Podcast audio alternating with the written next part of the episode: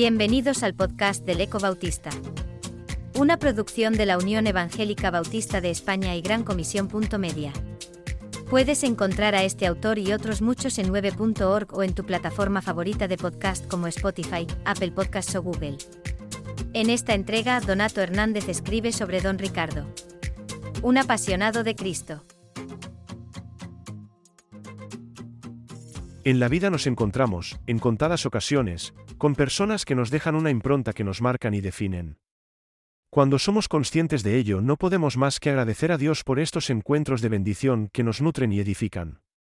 Esta fue mi experiencia en el año 1983, cuando siendo un adolescente desorientado y muy necesitado de referencias positivas conocí a don Ricardo Souto Copeiro, pastor de la primera iglesia evangélica bautista de Santa Cruz de Tenerife.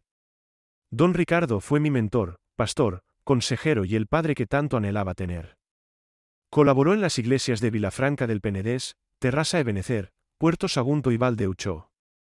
Casado con doña María Luisa Suárez, su secretaria, como él la definía, firme apoyo durante sus largos años de ministerio, tuvieron tres hijos, Ricardo Manuel, Roberto y María Luisa. Llegó a Tenerife en 1968, desde su amada Galicia natal en los años de su juventud don precedente de una de las familias más antiguas del protestantismo español, aceptó el reto y se comprometió de por vida en el servicio a su maestro. Desde un primer momento se consideró un canario más, aunque nunca renunció a sus orígenes. Conocedor de su contexto siempre fue considerado un gran lector siendo poseedor de una gran y selecta biblioteca de más de 10.000 volúmenes. Las paredes del piso pastoral estaban cubiertas por todos sus libros, donde apenas se podía observar ningún complemento más. Compartió el Evangelio en Tenerife y en otros lugares de nuestro archipiélago canario.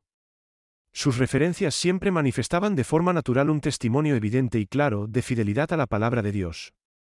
Una personalidad natural al servicio, con mucha discreción y sobriedad, una amplísima cultura teológica, filosófica e histórica que le valió el respeto de muchos.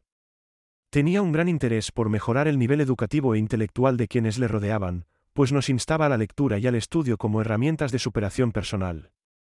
Esto generó entre nosotros el interés por ampliar nuestro conocimiento en diferentes áreas, hasta el punto de ir formando humildes bibliotecas particulares con el deseo de ir formando nuestro carácter.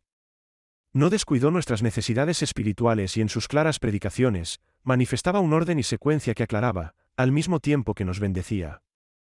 Aún conservo algún bosquejo de sus predicaciones que él pasaba a máquina y después me lo regalaba, recuerdo también el dominio de la Reforma protestante, y como en ocasiones los citaba como si hubiese vivido ese momento de la historia. Todo eso y mucho más me marcó profundamente como joven y cristiano fundador junto con don Eutimio Herreros y don Daniel Guite, la actual Unión de Iglesias Bautistas de las Islas Canarias, UIBC, participó de forma activa en la fundación de la AMEIC, Asociación de Ministros Evangélicos de las Islas Canarias, siendo el primer presidente. CEO fundador y primer presidente del Consejo Evangélico de Canarias. Entre su tiempo en Canarias fue un perfecto embajador de la obra bautista y la importancia de la UEBE, llegando a ser miembro de la Junta Directiva de la Unión.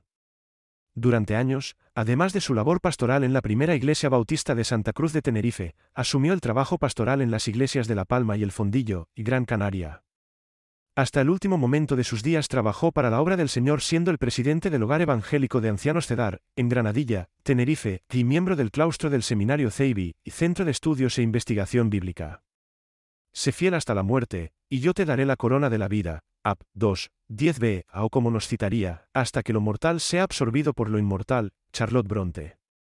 Cuántas veces hoy en día recuerdo a mi viejo pastor, sus apasionadas conversaciones, sus palabras con consejos y correcciones de amor, sus orientaciones que me marcaron y hoy me definen. Cuántas palabras podría decir de don Ricardo, pero termino como empecé, agradeciendo a Dios por ponerlo en mi camino, y con él a tantas personas que nos sirven para identificar el amor de Dios a través de ellos. Como él nos decía en muchas ocasiones, Cristo es para mí, el Maestro en quien se cifra toda mi esperanza. Siempre un ejemplo de vida, que aunque imperfecto, siempre me reflejó el amor de lo alto. Termino con una frase que tanto le gustaba citar, Cristo es la vida que debo vivir, la verdad que debo tener y el camino que debo andar.